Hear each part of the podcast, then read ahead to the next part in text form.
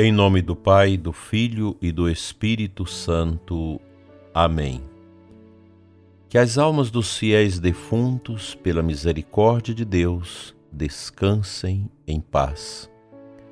Dileto e amado ouvinte do programa Oração da Manhã, aqui da nossa Diocese, você que nos acompanha de outras localidades, você que nos segue através do canal no YouTube e também através das emissoras de rádio que divulgam este programa matinal, um programa humilde que quer ser uma ajuda para iniciarmos o nosso dia com um tema bonito no nosso coração, um tema da fé.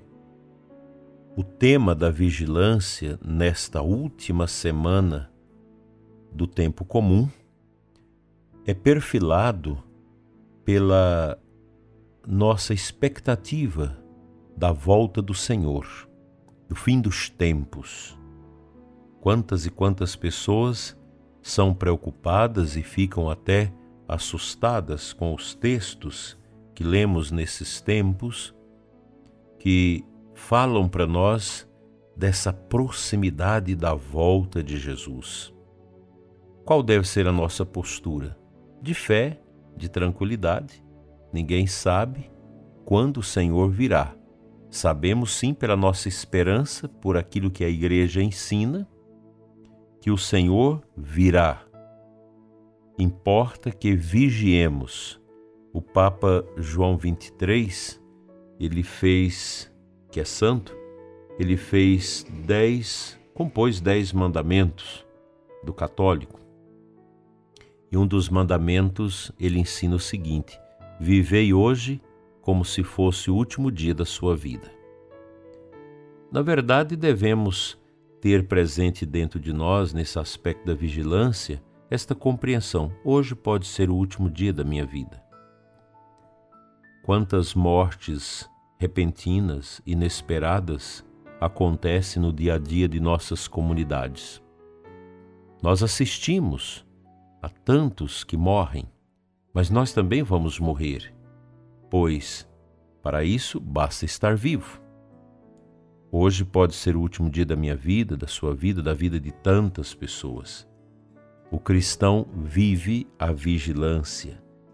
E a vigilância, ela se dá dentro de uma tranquilidade de alma, de um sossego espiritual profundo e grande, em que desapegados das coisas passageiras desse século de pecado, de tantas coisas miseráveis, nós vamos vivendo passo a passo nossa caminhada para Deus. Os leigos, as famílias fazendo essa caminhada, os sacerdotes, os religiosos, os monges, as monjas. Eu vejo aqui o nosso mosteiro das irmãs redentoristas, observantes, uma vida de rigor, de silêncio profundo, de clausura, elas vivem esse compasso. Se você pergunta para uma monja piedosa que vive nesse claustro, nesse silêncio profundo, ela vai dizer: a cada dia eu morro para Deus. É a esposa que se entrega ao esposo, a Cristo, que vem. E o Senhor já está vindo, ele vem na nossa vida, nos momentos de dores, de alegrias, de depressão, de sofrimento, de medo, de incerteza. É Deus nos visitando em Cristo no poder do seu Espírito. Deus sempre realiza visitas às nossas vidas, às vezes através das dores, dos sofrimentos, são Francisco de Assis, quando não tinha um sofrimento, uma provação, ele olhava para o céu e dizia: Meu Deus, o Senhor esqueceu de mim? Pois o santo entendia que nas provações, nos sofrimentos, estava a presença do Deus Altíssimo, do Deus bom e santo, do Deus que cura e que restaura. Nossa caminhada, ela é marcada pela vigilância, pela espera, todos os dias. A gente começa o dia, termina o dia na presença do Senhor. Essa é a nossa vigilância. Vigiai e orai, diz Jesus, pois não sabeis nem a hora, nem o dia, nem o momento. Nós não sabemos. Importa viver o amor. O amor verdadeiro, ele não é um sentimento. Nós precisamos tirar de dentro de nós essa bobagem de pensar que o amor é um sentimento. O sentimento é uma coisa mais rasteira, mais passageira. O amor é dor. O amor é provação. O amor é viver os desafios, as dores de cada dia, arrependendo dos nossos pecados, procurando ser melhor a cada momento que passa na nossa vida. Precisamos disso. Nós necessitamos desse processo de cura permanente Nenhum católico pode dizer: Ah, eu já estou pronto. Não. Nós estamos sempre nessa peleja para aproximarmos o máximo possível daquela condição de pureza da nossa alma, dos nossos pensamentos, dos nossos sentidos, para que ao Senhor chegar na nossa vida, nós possamos dizer: Aqui estou, estou pronto. Eu já citei aqui, mas vale lembrar de novo uma das últimas palavras de Dom Henrique Soares, grande bispo de Palmares, que morreu com a peste. Quando o médico anunciou a ele que teria que entubá-lo, e a gente sabe o quanto isso é grave, ele disse: Eu estou pronto, estou inteiro. Ele não estava pensando ali no corpo dele, mas pensando no seu eu, no seu ser, na sua alma, no seu espírito, vigilante e profundo, que estava já concluída a sua peregrinação neste mundo para viver esse abraço eterno de Deus. Todo cristão deve dizer: Estou pronto, estou inteiro, eu não estou quebrado, eu estou unido ao meu Senhor ao meu Deus e meu Salvador. Vigiai e orai. Esta deve ser a nossa caminhada. Os cristãos vivem isso.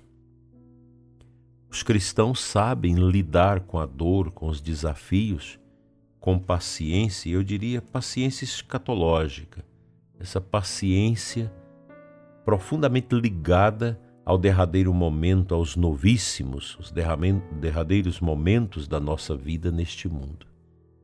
Assim deve ser a nossa vida, caindo, levantando, pedindo perdão, buscando cada dia ser melhor.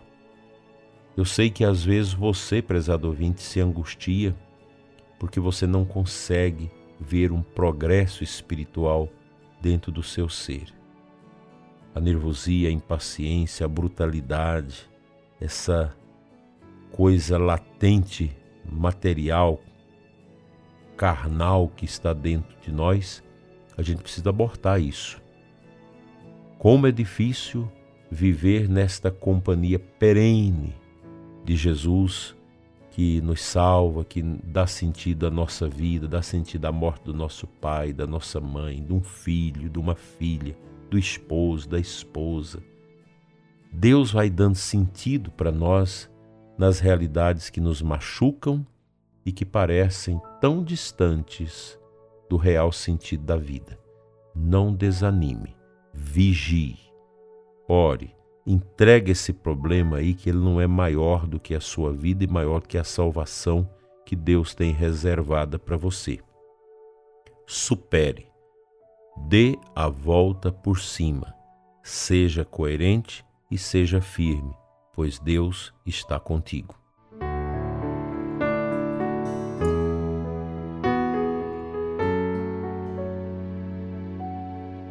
O Santo Evangelho de hoje, Lucas 21, de 1 a 4, fala do óbolo da pobre viúva. Jesus ergueu os olhos e viu pessoas ricas depositando ofertas no tesouro do templo. Viu também uma pobre viúva que depositou duas pequenas moedas. Diante disto, ele disse: Em verdade vos digo que essa pobre viúva ofertou mais do que todos, pois todos eles depositaram como oferta feita a Deus aquilo que lhe sobrava. Mas a viúva, na sua pobreza, ofertou tudo quanto tinha para viver. Esta passagem do Evangelho é muito significativa para nós. Para Deus, nós damos o tudo que temos. Não fazemos reserva de nada da nossa vida a Ele. Nesta bandeja da oferta da vida, o católico oferece tudo, como a pobre viúva que só tinha aquilo. Só aquelas moedas para comprar uma farinha e fazer um último bolo para os seus filhos e morrer. Mas ela depositou.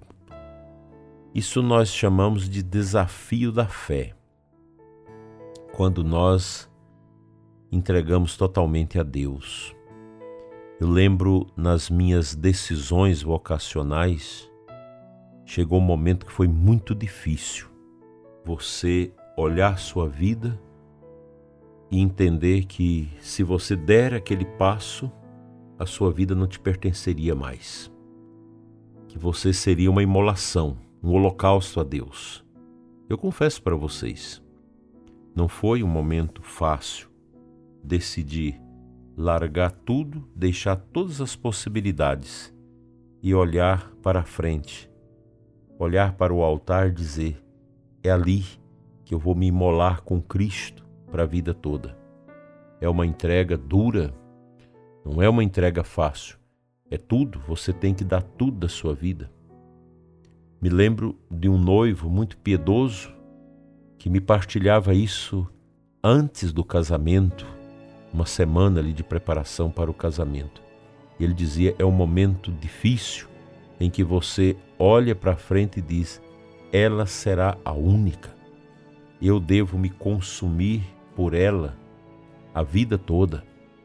É isso mesmo. Uma vocação, uma decisão é como a viúva que está à beira do cofre das ofertas. Ou você dá tudo ou vai embora e vai viver sua vida. Assim deve ser a nossa existência católica cristã. Dar tudo. Eu não posso ter reserva para com Deus. Meu Deus e meu tudo, nas tuas mãos eu entrego todo o meu ser, toda a minha vida.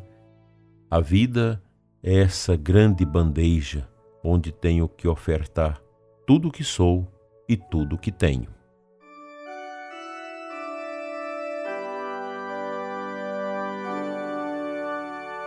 Pai de amor, Deus de misericórdia e perdão, olha, Senhor, por nós, enche-nos com teu Espírito Santo, conduza-nos com a graça do teu amor, para que, a exemplo da viúva, nós possamos, na pobreza de nós mesmos, reconhecer que a única riqueza é o teu amor, o teu trono.